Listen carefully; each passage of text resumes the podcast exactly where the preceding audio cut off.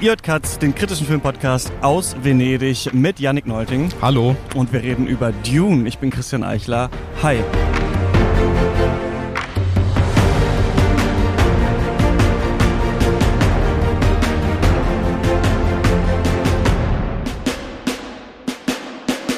Äh, ist die dritte Folge vom Festival, die wir, glaube ich, machen. Janik, wir haben uns äh, noch nicht hier im Podcast gesprochen. Wie geht's dir? Für digitalfernsehen.de schreibst du unter anderem unsere sehr beliebte Tenet-Folge, da warst du ja, mit ja. zu Gast, ne? Und so weiter und so fort.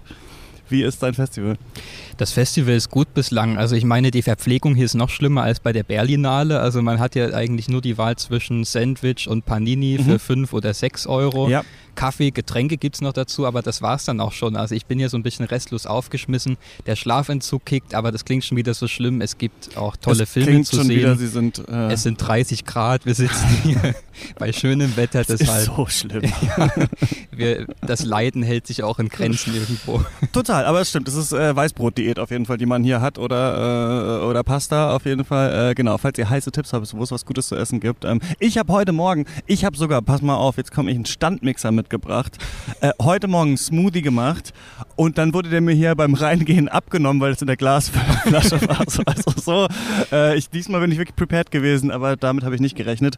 Ähm, aber ein Film, mit dem wir alle gerechnet haben, äh, über den wir jetzt reden. Ich dachte, schade, dass wir nicht gestern, du warst gestern schon drin, ne? ich, mhm. ich, dachte, ich vielleicht krieg da auch noch ein Ticket, dann hätte ich gedacht, wäre vielleicht der erste Podcast der Welt gewesen, der über Dune redet, jetzt wahrscheinlich äh, nicht mehr, aber vielleicht trotzdem einer der ersten. Wir haben Denis Villeneuves Dune gesehen, das große äh, Sci-Fi-Epos, auf das wir alle lange gewartet haben, an dem er ja auch schon wirklich lange arbeitet. Also er hat ja eigentlich, ist ja kein Regisseur großer langer Schaffenspausen, zumindest seit Polytechnik äh, nicht. Aber jetzt seit Blade Runner 2049 sind äh, vier Jahre, glaube ich, ich glaube 2017 ist er rausgekommen.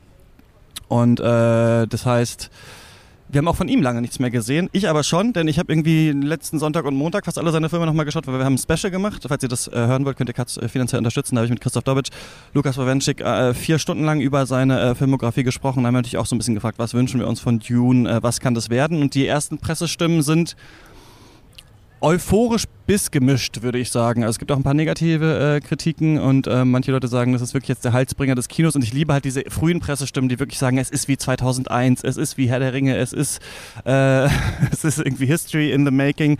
Aber genug um den heißen Brei rumgeredet, genug geteasert. Wie erstmal Eindruck, dann erkläre ich vielleicht nochmal, worum es überhaupt da geht, falls man das nicht ja, ist auch weiß, gar nicht so, ich. einfach. Aber wie fandest du es denn erstmal? Äh, es ist wie 2001 und wie Herr der Ringe. äh, nein, also man kann ja vielleicht erstmal anfangen, mit welchen Gedanken man da so reingeht. Ich persönlich stand dem Ganzen so ein bisschen neutral gegenüber. Also ich war sehr neugierig, ja. was Villeneuve daraus gemacht hat, war aber zugleich auch so ein bisschen skeptisch. Ich kannte wahrscheinlich wie viele auch diese David Lynch-Verfilmung, mit der man halt gar nichts anfangen konnte. Also wenn mhm. man da den Roman nicht gelesen hatte, ist man ja eher aufgeschmissen gewesen, überhaupt diesen Plot zu verstehen, worum es da gehen soll. Hab dann vor kurzem den Roman gelesen und dachte mir, mir, oh Gott, oh Gott, was wird das? Weil ich hätte es mir nur so vorstellen können, dass es wirklich so ein Abarbeiten an diesem Roman wird jetzt in zwei Teile noch mhm. aufgeteilt, filmisch, und war dann doch erstaunt, beziehungsweise muss ich auch direkt sagen, also der hat mich umgefegt. Ja. Muss ich wirklich so sagen.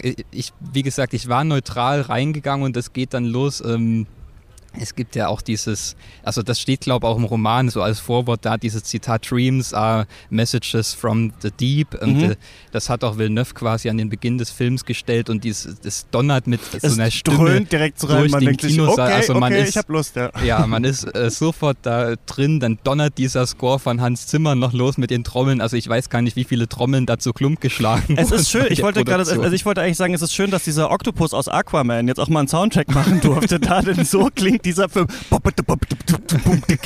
Denkst die ganze Zeit, weiß ich nicht was. Denkst du, bist so ein bisschen Karneval der Kulturen in Berlin irgendwie unterwegs ja, und die Festwagen kommen vorbei. Genau, ah, yeah. genau, das ist, glaube ich, die einzige Melodie des Soundtracks. Ist, mhm. ah, aber ähm, ja, ich komme gleich zu meinem. Sag du erstmal weiter.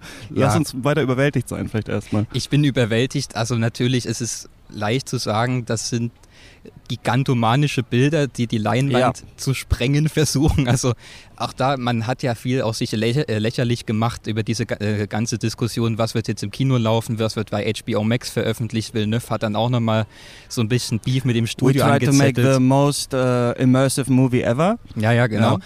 Aber man kann es immer nicht verübeln. Also ich kann mir beim besten Willen nicht vorstellen, wie das wirken soll, wenn man den beim ersten Mal nicht im Kino, sondern nur zu Hause sieht. Aber gut, das ist dann auch immer so ein bisschen Kinonostalgie. Wie gesagt, der Film ist audiovisuell überwältigend. Ich glaube, ich kann mich nicht erinnern, sowas überhaupt in den letzten Jahren im Kino gesehen zu haben. Ich glaube, so, sowas wird auch so schnell nicht wieder kommen. Und ich kann es, bevor wir dann in diesen sehr komplizierten und komplexen Inhalt einsteigen, auch für mich sagen, also er hat mit Blade Runner 2049 so den besten Blockbuster der 2010er Jahre für mich gedreht und ich würde sagen, Dune legt für 2020 die 2020er schon gut vor kann ich leider gar nicht zustimmen. Ich fand die ähm, Bilder, ich war auch oft unbeeindruckt von diesem Film tatsächlich. Also und, und das war ein Gefühl, das ich schon bei den Trailern hatte und ich mich immer gefragt habe, warum ist das alles so leer? Warum ist das alles so steril? Warum sieht das alles so aus wie so hingestellt, wie so Figuren, die man auf so riesige Flächen stellt und die dann so einzeln äh, miteinander reden? Und ja, ich fand manche Dinge, auch manche Szenen, auch manche auf, äh, wie die aufgebaut waren und so echt toll. Und ähm, habe dann, ich habe das Buch nicht gelesen, jetzt, ich habe mir, hab mir, wie Frank Herbert sich das gewünscht hat, jetzt gerade den Wikipedia-Artikel. Also ich weiß jetzt auch übrigens, worum es ja. in Dune 2 dann Der ist auch fast so lang wie der Roman, der Wikipedia-Artikel. Aber da muss ich sagen, da war fast alles auch in diesem Film äh, drin und so weiter und so fort. Ähm, ich finde tatsächlich, ich dachte so ein bisschen, warum hat sich Villeneuve so gegen HBO Max ausgesprochen? Denn ich finde, es sieht sehr nach Fernsehserie aus über weite Strecken. Und zwar, weil er so einen für mich immer seltsamen Stil findet, aus diesen ultratotalen und dann aber sehr viele Nahaufnahmen oder dann noch meinen ganzen Körper zu sehen, dann wieder hingeschnitten zu dem, hingeschnitten zu dem, äh, kahle Betonräume, alles hatte so einen Brutalismus, Menschen reden miteinander und ich fand's unglaublich schlecht geschrieben. Also ich habe äh, man hat ja unterschiedliche Vergleiche im Kopf, wenn man sowas sieht. Und ich denke, einer, der auf jeden Fall naheliegt, ist es natürlich Game of Thrones. Also wir haben eine Sci-Fi-Story, die ja da streitet man sich ja so ein bisschen so eine Mischung aus Hard Sci-Fi und Soft Sci-Fi ist also hart vielleicht, wenn man diesen Planeten quasi beschreibt und sowas, ne? Also wie sind da diese ganzen Sandgeschichten äh, und sowas, wie funktioniert da die Wirtschaft und so weiter. Soft vielleicht eher bei so ein paar magischen Geschichten, die eingeflochten werden. Und ich finde aber, so bei Game of Thrones ist es ja so, dass du wirklich das Gefühl hast, okay, die leben da alle wirklich und die haben auch so unterschiedliche Namen für alles, ne? Also dann heißt das Haus Lannister, da kann man auch sagen The Lion zum Beispiel oder sowas. Und ich fand auf dieser Ebene habe ich dem Film schon nicht abgekauft, dass es halt nicht Oscar Isaacs oder Timothy Chalamet die irgendwas sagen, sondern dass es tatsächlich eine Kultur ist, die ich da sehe. Also ich finde, der Film hatte so ganz seltsame äh, Leerstellen. Das fängt damit an, dass ein, dieses Heer dann immer nur so Atreides, Atreides so gerufen, also ihren eigenen mhm. Namen so gerufen hat. Oder Oscar Isaacs, wir müssen in die Wüste da ist Desert Power. Und das ist etwas, und da musste ich, ich hatte auch ähm, an unsere Haneke-Special erinnert, im äh, Villeneuve-Special. Ich habe bei Villeneuve jetzt auch mit, nach diesem Rewatch so ein bisschen das Gefühl, er nimmt sich halt so ernst, wenn man sich davon fangen lässt und so sagt, ich finde das cool, ich bin da drin, ich finde das auch wirklich so bombastisch und toll, dann kann das klappen. Aber es ist, äh, äh, es ist so bierernst immer alles, dass man auch runterfallen kann und findet es ein bisschen lächerlich. Und ich hatte halt hier immer auch oft das Gefühl, so richtig kaufe ich es nicht ab. Und das liegt auch an dieser zentralistischen Bildsprache eben. So ein bisschen wie, weißt du, diese First-Order-Szenen bei Star Wars mit Kylo Ren, alle sind da immer so aufgereiht. Dieser Film ist halt voll davon. Leute mhm. gehen einzeln durch Gänge, äh, in so Räume, erzählen sich gegenseitig ihre Backstory. Hier, das ist der Dolch von so und so und das ist der von da und da und du bist ja so. Es gibt eine Szene, da, da erklärt Timothy Chalamets Mutter ihn quasi darüber auf.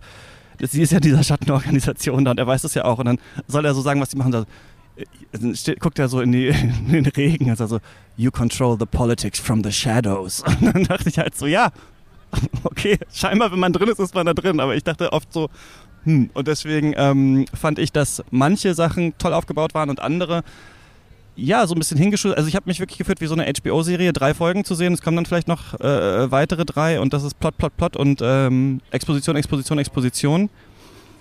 Ja, hat mich und halt Hans Zimmer will, dass ich was fühle, weil wirklich in jeder Bohre dieses Films Soundtrack und Dröhnen äh, drin ist. Und äh, ja, mich hat es nicht so.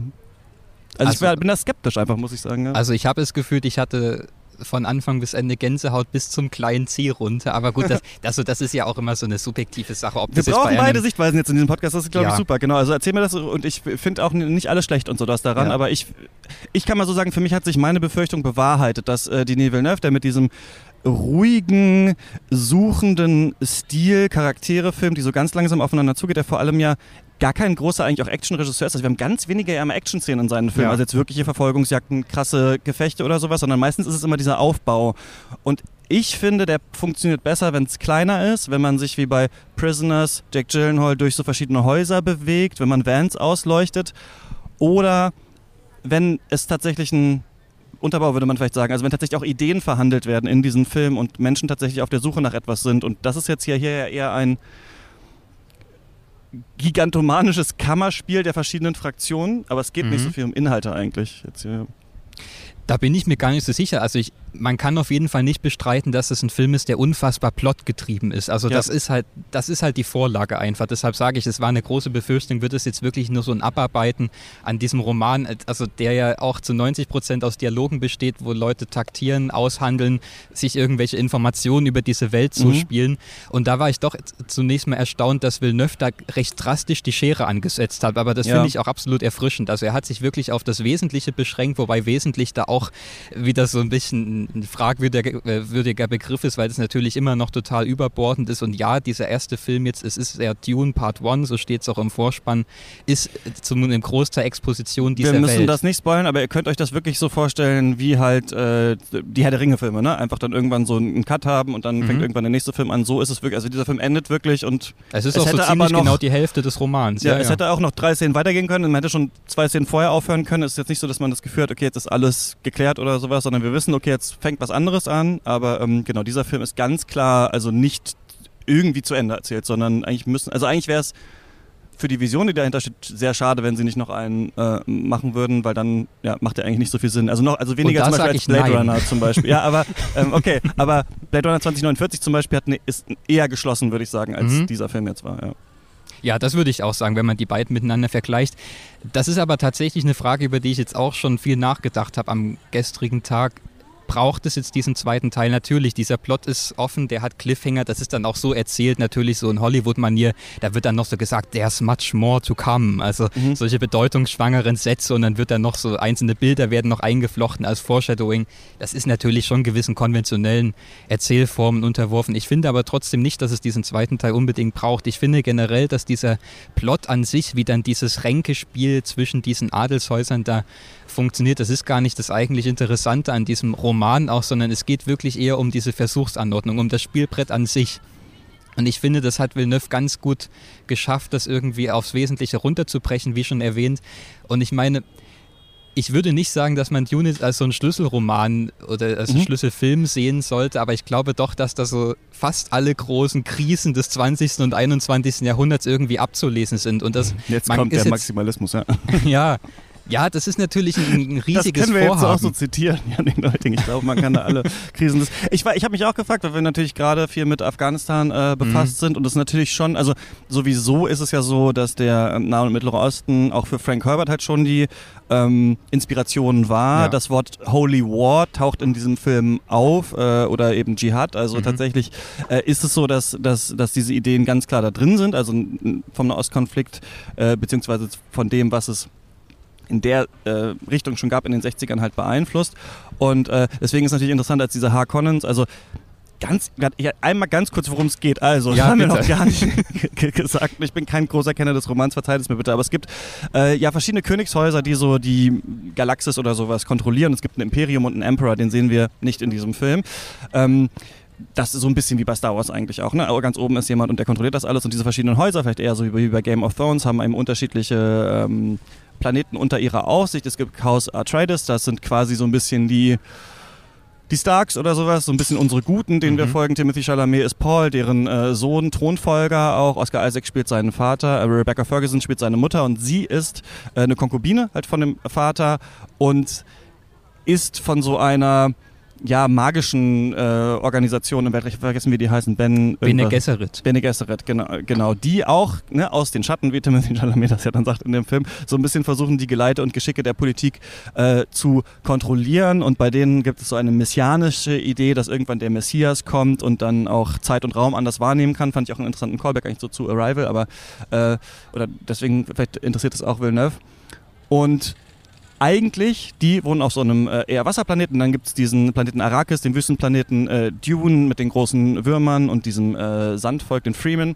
Und da ist eigentlich ein anderes Königshaus, die Bösen, sage ich jetzt mal so, Haus Harkonnen. Äh, Stellan Skarsgård spielt da den äh, Baron, geil designt auf jeden Fall, finde ich, mhm. äh, dessen Figur. Und es dreht sich alles um diese Ressource Spice, die da ist, die man quasi mit so ja, mit so wie Baggern oder riesigen intergalaktischen Mähdreschern vom Sand äh, runterziehen kann. Und das Spice braucht man oder braucht die galaktische Zivilisation dafür, es ist so bewusstseinserweiternd, um diese großen ähm, Raumschiffe halt ähm, navigieren zu können. Also die äh, Kapitäne, Kapitäninnen, die die fahren, die müssen das nehmen und diese äh, Bene Gesserit brauchen das auch irgendwie für bewusstseinserweiternde Sachen und basieren auch so ein bisschen darauf. Das kam im Film nicht so richtig raus, aber es stand auf jeden Fall in der Zusammenfassung, die ich gelesen hatte. Die ja, und diese Droge macht extrem abhängig. Genau. Also man muss sie quasi weiternehmen. Die wird abgebaut, die wird eingenommen, um quasi so den, auch den Handel zu lenken ja. in diesem Universum. Aber wenn man aufhört, stirbt man. Also man ist gezwungen, dieses System quasi immer weiter das zu treiben. Das kam im Film aber auch noch nicht so richtig äh, stark raus eigentlich. Ne? Mhm. Ne? Das fand ich ganz interessant. Sowieso fand ich das sehr schade. Dass, also das, das musst du aber dann gleich erzählen. Aber ich mache mir ja. kurz ein Lesezeichen im Kopf. Die Hakonnen. Ökonomie. Und das ist überhaupt die Brücke dieser ganzen Afghanistan-Sache, auf die ich hinaus will. Es gibt da eine Szene aus der Sicht der Freeman äh, erzählt, als dann die Harkonnen vom Emperor das Signal geben, zieht euch jetzt zurück von diesem Planeten. Und das ist natürlich etwas, was wir jetzt gerade, wohingegen jetzt nicht ganz klar ist, wie man das lesen will, wer wären jetzt in dieser Analogie die Taliban und so weiter. Aber die ziehen sich halt so zurück und auf einmal ist da so ein Machtvakuum. Und dann kommt halt Haus Atreides und soll das dann da übernehmen und die haben ihre eigenen Ziele, die sagen, wir wollen eigentlich mit den Freemen zusammenarbeiten. Haus Harkonnen, äh, ja, macht dann eigentlich einen Terroranschlag quasi, um da wieder die Macht ähm, zu übernehmen. Und das ist so ein bisschen quasi der Plot. Also eine, so eine Fish-out-of-water-Geschichte, die kommen eigentlich eher von diesem ähm, Wasserplaneten aus einem ganz anderen Habitat und müssen dann halt sich in dieser Wüstenwelt zurechtfinden, was natürlich total viel Anklänge an äh, Kolonialismus und äh, Nahostkonflikt und diese ganzen Kriegsgeschichten Vietnam auch zum Beispiel hat. Und Frank Herbert, wie ich das verstehe, auch, oder das auch oft kritisiert wurde, dieses White Savior-Motiv auf dem Wüstenplaneten, was ja aber wohl in den späteren Dune-Bänden, denn es gibt ja dann noch viel mehr, die auch Frank Herbert geschrieben hat, wo es dann noch um die nächsten Generationen und so weiter geht, dann auch eher kritisiert wird. Also dieses Helden, dieses messianische Motiv, äh, soll ja in Dune auch verhandelt werden. Davon ist nicht so viel zu spüren, auf jeden Fall in diesem Film. Entweder weil wir noch am Anfang sind oder weil Villeneuve da vielleicht nicht so viel Bock drauf hat, das weiß ich nicht. Es stimmt natürlich, wir sind noch am Anfang, das passiert tatsächlich in dem ersten Roman. Also das ist die Handlung des ersten Romans, das ist dieser große Bogen, der da gespannt wird. Ja. Aber ich finde trotzdem, dass es in dem Film jetzt schon drin ist. Das ist natürlich schwierig, wenn man irgendwie schon die erste Verfilmung kennt oder den Roman, das so aus seinem Gedächtnis rauszulöschen. Mhm. Also man, man weiß halt von Anfang an, dass das passieren wird. Aber ich finde trotzdem, es ist ja durch diese Visionen, die da immer wieder in diesen Montagen, mhm. die da eingeflochten werden, blitzt ja schon durch, was da passieren wird. Es wird auch schon konkret verhandelt, dass eigentlich Timothy Chalamets Figur, also dieser Messias, der da gefeiert wird, diese Erlöserfigur, die er werden soll, die er aber eigentlich persönlich vielleicht gar mhm. nicht sein will, dass die so ein bisschen psychisch daran zugrunde geht, weil er schon diese Vision hat. Und ich meine, das ist ja auch das, diese Afghanistan-Geschichte. Wir kommen wahrscheinlich nicht aus diesem äh, Bild vor dem aktuellen Hintergrund gerade raus, aber so dieser Gedanke von, dieses Herrschaftshaus, das jetzt auf diesem Planeten aufmarschiert, muss man ja wirklich sagen, in diesen riesigen Massenchoreografien und Aufmärschen, hast du schon gesagt, da wird dann Atreides, Atreides gebrüllt, also mhm. also so eine faschistoide Ästhetik, die ja. da teilweise gewählt wird und nicht umsonst, weil natürlich dieser Gedanke kommt, da, das sind jetzt die vermeintlich Guten, die sich irgendwie um Diplomatie bemühen und denken, wir bringen jetzt Frieden dahin. In Wirklichkeit führt es dann aber eben nur zu diesem Terroranschlag und es wird alles nur noch viel schlimmer. Also, also ich finde, das ist alles ein sehr spannendes äh, Konstrukt, was da irgendwie aufgezogen wird und das meine ich damit. Ich finde nicht, dass es auch wenn da so viele thematische Krisenherde, globale Krisenherde aufgezogen werden, findet es für mich dann doch ganz zentral zu diesem ja, Punkt zurück, dieser Angst vor diesem Kontrollverlust, den Überblick halt über diese globalen Konflikte zu verlieren. Also das ist ja genau dieses, der Kern der Handlung.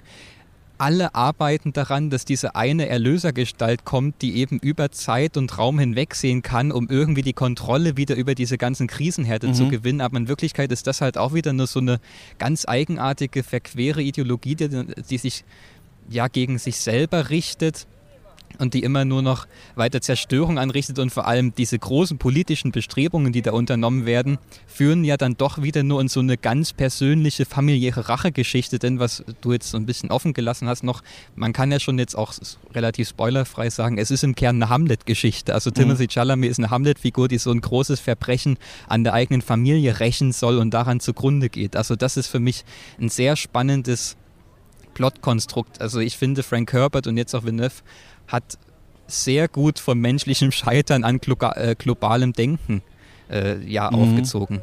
Spannend, ja, aber du siehst es natürlich echt mit dem Hintergrund, das Buch gelesen zu mhm. haben und Sachen, die angelegt sind. Deswegen ist der Film tatsächlich, also man sagt es öfter mal so und ich finde, bei vielen Filmen kann man das nicht so ganz sagen oder passt es nicht immer dass man sagt, ja, wir müssen ja nochmal den nächsten Teil sehen, dann können wir erst den ersten bewerten und so weiter. Aber ja. hier ist es wirklich ein bisschen, ein bisschen blöde, weil das ja. äh, eventuell in einem zweiten Teil nochmal anders verhandelt wird und wir dann vielleicht Rückschlüsse darauf ziehen können, wie hier das Scene-Setting jetzt funktioniert hat oder nicht.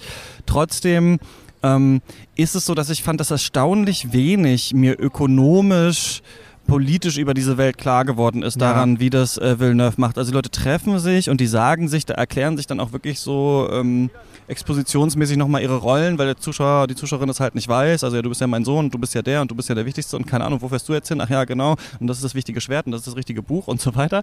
Äh, und gleichzeitig habe ich gar keine Gefühl dafür bekommen, was ist eigentlich wer lebt da eigentlich außer diesen Freeman noch auf diesem ja. Planet? Wie sieht eigentlich diese Stadt aus, in der wir da sind? Gibt es da mal Feste? Was essen die Leute? Was machen die? Gibt es da irgendwas? Was essen die denn da? Ja. Kann man da, naja, das wäre halt mal sowas, also und da denke ich so, daran ist Villeneuve irgendwie nicht interessiert, an so kleinen, kulturellen, mal eine Feierzeit, mal wie bei, weiß ich nicht, äh, Matrix Reloaded, da mal eine fette Techno-Party irgendwo mal hinschmeißen, das interessiert ihn alles nicht. Das muss alles halt bierernst und jeder ist immer so mit seinem Schicksal so am Kämpfen und so mhm. am Hadern und so ein bisschen auch am Nuscheln und ah, jetzt kommt er und das ist eine große Sache und das ist ja eh was, dass wir äh, viel haben in diesem Blockbuster-Kino immer die große Bürde, die der Einzelne tragen muss, um dann doch das Richtige zu tun und sowas. Das ist natürlich jetzt interessant, dass man jetzt dieses in Anführungsstrichen alte Buch äh, äh verfilmt, nachdem wir 100.000 Superheldenfilme und so weiter gesehen haben, da, da kann man tatsächlich oder kann ich noch nicht ganz ableiten, inwieweit diese Heldengeschichte jetzt hier in äh, Villeneuves Zweiteiler dann vielleicht gebrochen wird oder nicht, weil das noch nicht so richtig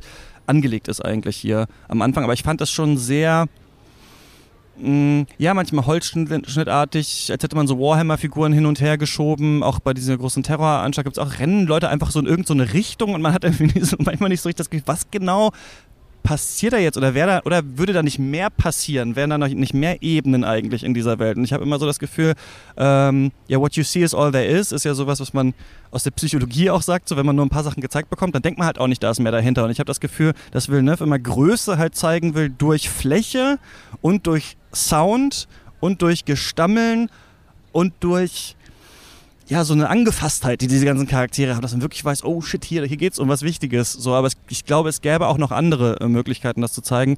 Und ich hatte manche Szenen, das habe ich vorhin schon gesagt, fand ich aber richtig gut. Es gibt aber was, und da ist er dann gut. Da ist er auf dem Level, wie er auch mit Roger Deakins manchmal war, wenn er wirklich so Blickführung betreibt. Also es gibt eine Szene, ohne jetzt zu sagen, was genau da passiert, aber da schaut jemand wirklich nur so auf den Schatten. Und dieser Schatten verschiebt sich so ganz langsam. Und dann sehen wir das äh, von oben noch was passiert, mhm. sage ich jetzt mal. Und das passiert alles so in der kompletten Stille. Und das waren so ja. die Momente, die mochte ich richtig gerne, bei denen ich auch das Gefühl habe, die Bilder, die ich nacheinander sehe, korrespondieren miteinander. Da muss mir jetzt nicht nochmal jemand erklären, ach übrigens, das waren die und die. Und da hätte man sich meiner Ansicht nach auch vielleicht noch stärker drauf, äh, darauf vertrauen können. So, ja.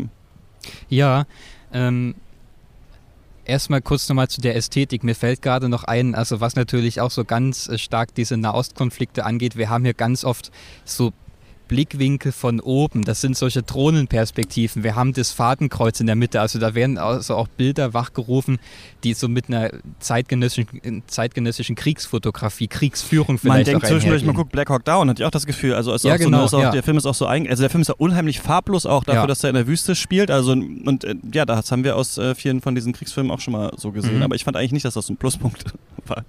Nee, nicht, nicht vielleicht als Pluspunkt, aber das nur irgendwie ähm, als Feststellung. Ansonsten, ich würde dir bei dem Kritikpunkt recht geben, dass diese Welt relativ wenig Raum zum Atmen und irgendwie zum Leben bekommt. Also das muss man ganz klar sagen und da muss man dann vielleicht auch doch feststellen und fragen, ob die äh, Spielfilmversion jetzt doch die, die, die, die, geeignete Form ist im Gegensatz zu einer Serie. Denn ja, wahrscheinlich ist es sich als gefragt, Serie ja. besser angeboten. Da kann man solche Sachen halt noch ähm, stärker herausarbeiten. Ich finde zum Beispiel auch, wie diese Häuser gezeichnet werden, das ist so ein bisschen also da gibt es wenig Raum für Kraut. Ein bisschen ist gut. Irgendwann wird gesagt, ja hier irgendwie, äh, zack, Schnitt, der Söldnerplanet. Und dann ist es halt so eine schwarze Suppe. Ja, ja. Es regnet nur so runter. Jemand malt den Leuten so ein Kriegsmal aufs Gesicht. Mhm. Und klar, man hatte jetzt auch nicht das Gefühl, dass man... Und ruft dazu, muss man ja auch noch Und man sagen, hatte ja. nicht das Gefühl, dass man jetzt, jetzt äh, mit den Urukai jetzt sonderlich gut relaten konnte bei Herr der Ringe. Aber das war nochmal anders, als man gesehen hat, wie die da aus, dem, aus diesen Bäumen da, aus dem Schlamm geboren wurden in Herr der mhm. Ringe. Ich hatte hier so das Gefühl, es ist wirklich so sehr schwarz-weiß. Und ich denke mal, da sind aber sind Zwischentöne im Buch oder da müssen ja welche sein eigentlich. Na, mäßig. Also ich meine, man bekommt halt noch allerhand mehr Informationen zu diesen Hintergründen, mit denen man da angefüttert wird. Aber im Grunde genommen ist es da trotzdem so, dass die Hakonnen schon so ganz klar die Bösen sind mhm. und die Atreides die Guten. Und da finde ich zum Beispiel das gelungen, wie Villeneuve das mit so einer faschistoiden Ästhetik in so einen, einen Graubereich mhm. reinbewegt hat. Denn ja. natürlich, also die da muss ich, ich, ich will nicht weiter vorgreifen auf das, was dann noch passiert, bleiben wir lieber bei dem. Ähm, ich finde, das ist trotz aller Plotpunkte, die abgearbeitet werden müssen, ein sehr visuell gedachter Film. Also das war ja auch so ein großer Streik, man wir alle kennen diese äh, Rodorowski-Vision, mhm. die ihm davor schwebte. Davon ist die Villeneuve-Version natürlich weit entfernt. Ja. Also das muss man ganz klar sagen. Das ist jetzt nicht diese, dieser bewusstseinserweiternde Trip, den man da vielleicht bekommen hätte, sondern das ist halt ein zeitgenössischer Hollywood-Blockbuster. Das muss man ganz einfach so feststellen. Aber trotzdem schafft es Villeneuve für mich ganz gut, diese Leerstellen zu füllen, indem er halt diese großen Bilder zeigt und so auch das Material sprechen lässt. Ich fand es unfassbar beeindruckend, wie er es geschafft hat, obwohl wir diese Bilder von so großen Robotern, die da durch fremde Planeten fahren, Raumschiffe, mhm. die da umherschwirren, haben wir alles gesehen aus Star Wars und zahllosen anderen Filmen und trotzdem schafft es Villeneuve das nochmal mit so einer fast furchteinflößenden und ehrfurchtgebietenden Wirkung zu versehen. Mhm. Also auch da, in den besten Momenten kommt da für mich halt so Bild und Ton perfekt zusammen. Also dieser dröhnende Soundtrack von Hans Zimmer, dann dieses Brummen und Donnern, was er da ständig einspielt, wenn er diese äh, Gerätschaften durch die Wüste fahren, der Auspuff es stößt irgendwelche Dampfwolken im Takt der Musik in die Luft. Also das ist für mich so eine Symphonie des Materials, die er da mhm. auf dem Planeten inszeniert. Und das fand ich halt immer wieder so beeindruckend. Und deshalb, wie gesagt, für mich hat das auch ganz gut funktioniert, dass wir dann halt jetzt nicht noch die ganze Zivilisationsgeschichte dieser Welt erfahren, sondern dass er halt einfach dieses Universelle und Wesentliche rausarbeitet, vielleicht auch diese gegenwärtige Sichtweise der ganzen Konflikte, die da ausgebreitet werden und dann auch einfach das Medium Film sprechen lässt, nämlich mit Bildern und Klang und auch die Architektur. Also das schon gesagt, das ist alles sehr brutalistisch. Das sieht tatsächlich so aus wie bei Blade Runner äh, dieses Gebäude, mhm. in dem Jared Leto haust mhm. die ganze Zeit. Also ja. da gibt es auch, es gibt ja auch so ganz viele kleine Referenzen auf andere Villeneuve-Filme. Es gibt ja sogar die Spinne taucht irgendwie auf als mhm. Haustier bei dem äh, Baron, der Stimmt, da aus dem, aus dem Dampfbad kommt. Also das sind dann so kleine, ja, so ein kleines Kopfnicken an die Leute, die ihn jetzt schon über die Jahre hinweg sein Werk begleitet haben.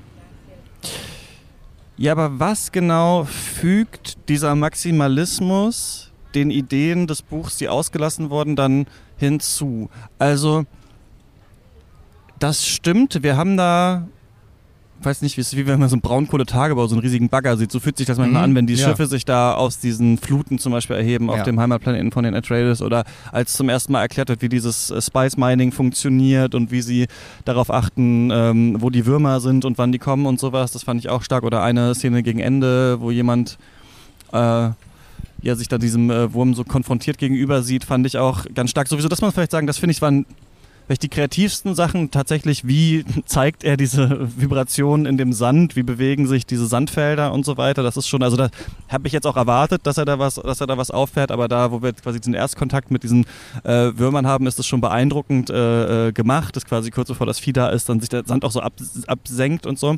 Aber ich finde, dass die Villeneuve-Filme halt auch immer die Frage zulassen müssen, was sehen wir jetzt nicht? Geht es ihm vielleicht auch um etwas, was er uns nicht zeigt? Was füllt hier nochmal eine Leerstelle aus und wie macht es das? Also, dass wir bei Sicario ja wirklich irgendwann merken, so, okay, also da haben wir im Special auch drüber geredet, so, sagt Villeneuve in Sicario, dieser Drogenkonflikt ist nicht zu lösen, den müssen wir dann halt einfach aus, aus einer Sorte ein bisschen abschwächen, vielleicht ein bisschen kontrollierbarer machen, aber lösen können wir ihn nicht. Oder sagt uns äh, Villeneuve, doch, wir können ihn lösen, nur die Charaktere in meinen Filmen, die verstehen das nicht. Also die sind in ihrer eigenen Welt äh, gefangen, äh, wo, wo man nur ähm, mit Waffengewalt halt vorankommt oder mit den Mitteln äh, der Geheimpolizei und sowas und die kommen da nicht weiter raus. Und hier habe ich mich so ein bisschen gefragt, gibt es hier noch was, was anklingt, was thematisch vermittelt wird und so weiter? Weil ich finde schon, dass man hat das jetzt schon oft von Villeneuve ein bisschen gesehen, wie er so Sachen konstruiert. Und klar, er wird jetzt immer größer. Wir hatten ihn bei Blade Runner, jetzt wird er noch größer. Aber ich habe auch schon viel Hans Zimmer gehört und ich habe viel schon so auch maximalistische Sci-Fi-Sachen mal gesehen.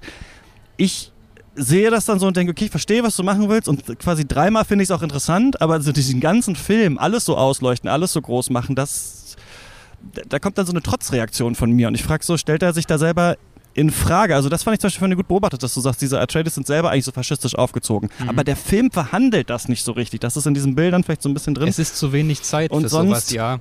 Frage ich mich so ein bisschen, also es, bei, bei Villeneuve haben wir immer diese Doppelbewegung, dass man denkt, er findet es auch geil, so harte Männer, die so tactical-mäßig irgendwie durch die Dunkelheit gehen und sowas, aber er hat damit auch so ein Thema, dass er das unangenehm findet, wenn Leute so sind. Und damit habe ich das Gefühl, kommentiert er auch immer so ein bisschen die Geschichte des Kinos, wo es ja auch oft um solche Typen ging und so weiter und so fort. Und hier frage ich mich jetzt so, ist es das, was alle von Dune wollen und findet er das einfach geil, dass er, wir machen das einfach riesig, wir zeigen jetzt den Planeten, wir machen the most immersive movie ever und wenn ich dann sage, okay, es haben wir jetzt nicht so gekriegt, bin ich dann auch schon raus. Also kann ich mich dann jetzt auch verabschieden von Dune, weil scheinbar bin ich die Zielgruppe oder ist da noch irgendwas anderes, was er da hier also ich denke, ich denke jetzt nicht, dass das der most immersive Film aller Zeiten ist.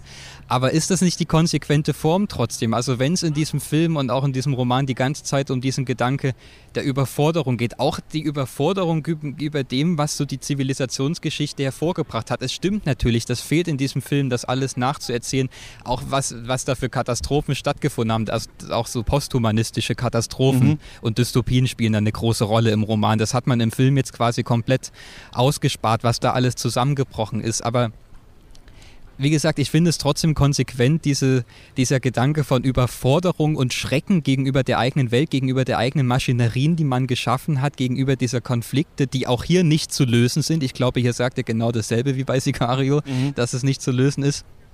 Aber dass man das dann mit so einer überbordenden Bild- und Klanggewalt darstellt. Also es ist ja wirklich erdrückend und ich muss auch sagen, mhm. also ich habe den hier in dem äh, Sala Grande gesehen gestern in der Pressevorführung. Es war so höllisch laut, dass ich wirklich also, Geräusche und Musik so weit hochschaukeln, dass man denkt, man will sich gleich die Ohren zu halten. Aber ich finde es ich finde es einfach passend für den Stoff, dass er das dann doch in so einer überbordenden Vision noch umgesetzt hat. Das ist jetzt nicht wie bei David Lynch, dass man sagt, das hat noch so was Märchenhaftes und so was Handgemachtes in den Kulissen und das sieht eigentlich so aus wie so eine Feier beim Faschingsverein. Also das ist in diesem Film alles gar nicht mehr zu finden. Das ist, wie du auch schon meintest, das ist alles tot, ernst und kennt keine Grenzen in seinen Ausmaßen. Ja, aber will man so sein, dass man sagt, ich kann nur noch was, was spüren, wenn Denis Villeneuve die gigantischen Sandbagger rausholt und Hans Zimmer irgendwie, die, weiß ich nicht, alle äh, Trompeten, die er hat, da nochmal rein und alle Kinderchöre nochmal aufwärts. So, ich denke dann irgendwann so, okay, Aber das ist es ja. Ich, ich also sind das die einzigen beiden Formen von Kino, die wir noch kriegen auf diesem Blockbuster-Scale? Mhm. Müssen wir uns jetzt entscheiden? Ich habe immer das Gefühl, kriegen wir entweder Marvel, super fluffig, jeder mhm. macht einen schlechten Witz, 100.000 Tonnen CGI, es bewegt sich halt die ganze Zeit was und man denkt sich, oh, will ich nicht mehr den ganzen und dann das hier so, oh, jetzt geht's aber richtig, jetzt ist aber hier richtig ernsthaft alles. Ähm, also mich, mich stört irgendwie gar nicht die Ernsthaftigkeit, mich stört nur diese, die Eintönigkeit, glaube ich, der Ernsthaftigkeit stört mich ein bisschen in, in diesem Film. Dass ich jetzt auch hier sagen würde, und mir geht es auch nicht darum, alle Charaktere müssen super charakterisiert sein, aber ich habe wirklich das Gefühl, ich kann, kann, eigentlich nicht so richtig unterscheiden, was das eigentlich für unterschiedliche Personen sind. Also vielleicht der von Rebecca Ferguson gespielt. Ja, es ist ja, er geht seinen Weg, kann ich vielleicht sagen, den Villeneuve. Ja. Ich denke halt nicht, dass es da ums Fühlen überhaupt geht an sich. Und das finde ich eigentlich auch so bemerkenswert an diesem Film, dass wir halt ausnahmsweise mal nicht mit irgendwelchen Charakterbiografien zugeschüttet werden, mit irgendwelchen Befindlichkeiten, dass dann da noch, da wird dann noch eine Träne verdrückt und die Familiengeschichte wird nochmal dramatisch nacherzählt, sondern darum geht es hier gar nicht. Es geht wirklich um knallharte politische Belange. Das sind auch eigentlich gar keine Charaktere, sondern alles Typen. Das sind alles Stellvertreter, die irgendeine Funktion zu erfüllen haben, die, die stehen alle für irgendwas, auch nur so für eine bestimmte Rolle und die werden dann aufeinander gehetzt. Das ist dieses Fühlen, was ich meinte, wo ich sage, ich habe da auch Gänsehaut bekommen, das bezieht sich halt wirklich auf auf Material, auf totes Material. Natürlich kann man sagen, das ist irgendwie ganz traurig, wenn wir nur noch das irgendwie empfinden, wenn da der Schaufelradbagger durch die Wüste rollt und dann kommt ab und zu mal der Sandwurm auf den Sand und guckt auch noch vorbei. Das ist wie im Sandkasten, weißt du, als Kind. So mit den Firmen ja. und den Baggern. Aber das ist jetzt der größte äh, Spielplatz, auf dem Denis Villeneuve das wahrscheinlich hätte ähm, umsetzen können. Ja. Aber trotzdem finde ich das ganz erfrischend, dass da einer sagt, wir gehen noch mal einen Schritt zurück, auch filmhistorisch, wie schon gesagt, wir haben es alles von Star Wars gesehen und gucken uns nochmal an, was ist das eigentlich? Was haben wir da für Maschinen? Was denkt sich der Mensch aus? Was hat sich vielleicht auch Frank Herbert da ausgedacht? Und was ist das eigentlich für ein für ein abgefahrenes Zeug, was wir da sehen. Und das, finde ich, hat Villeneuve perfekt geschafft, dieses Gefühl dann nochmal zu reaktivieren, was auch nochmal so ein Stück rausreißt. Ich würde sagen, es ist nicht mal immersiv, es ist eigentlich eher rausreißend. Das ist schon so überbordend, dass man schon, schon fast davon abgestoßen wird. Aber das finde mhm. ich äh, sehr gelungen in dem Zusammenhang. Ja, erst in Teilen ist er nah am Snyder Cut auf jeden Fall auch äh, dran, auf jeden Fall in manchen äh, der Reaktionen, die das hervorruft. Ja, interessant. Ich, ich denke, es wird spannend zu sein, wie die Heldenreise konstruiert äh, mhm. wird weiterhin, wie wir, weil das, dass jemand auch so mit seinem Schicksal hadert und dann aber scheinbar doch irgendwie alles irgendwie einigermaßen ganz gut läuft. Äh, das, ähm, weil ich wusste ja gar nicht, wo es hingeht. Ich hätte mir noch ganz andere ja, ja, Arten, hier halt äh, nicht. Also hier, hier läuft es halt nicht so. Ja, das ist genau, das ist glaube ich die große wir, wir Frage, die wir, dann, die wir dann, äh, die wir dann, die wir dann später haben. Mhm. Ansonsten gibt es noch was, was wir zu dem Film Nee, also ich, ich würde nur abschließend sagen, ich glaube, über den wird man viel reden in nächster Zeit und das finde ich ganz toll. Ich würde auch, ich auch, für meinen Teil noch nicht sagen, dass ich da ähm, das, das klare Bild für mich gefunden habe, was, was sich damit jetzt anstellen lässt, aber ich finde doch, das ist insgesamt ein Blockbuster, der so seinesgleichen sucht, äh, was irgendwie die Komplexität des Inhalts angeht, auch wenn, auch trotz aller erzählerischer Schwächen, die wir da jetzt äh, vielleicht schon ausgemacht haben, aber dann auch aus inszenatorischer Sicht. Also ich glaube, so ein Film kommt alle paar Jahre und den sollte man sich doch bitte unbedingt ansehen. Ja, muss man nicht unbedingt gesehen haben, finde ich. Das war unsere Meinung okay. zu Dune. Und äh, wir beide äh, haben auch noch Last in Soul gesehen, dürfen aber nichts drüber sagen. Wir sind jetzt in dieser, ja. darf man noch nichts drüber sagen, denn er hat erst so 22.30 Uhr ähm, Weltpremiere und dann werde ich äh, den Podcast hier aber schon hochgeladen haben. Denn auch ich habe keinen Raum und Zeit äh, ja, ja. überblicken. Äh, Janik, schönes Festival noch. Vielleicht sprechen wir uns nochmal. Ja, dir auch. Dankeschön. Und sonst hören wir uns hier wieder ähm, morgen. Macht's gut. Ciao. Tschüss.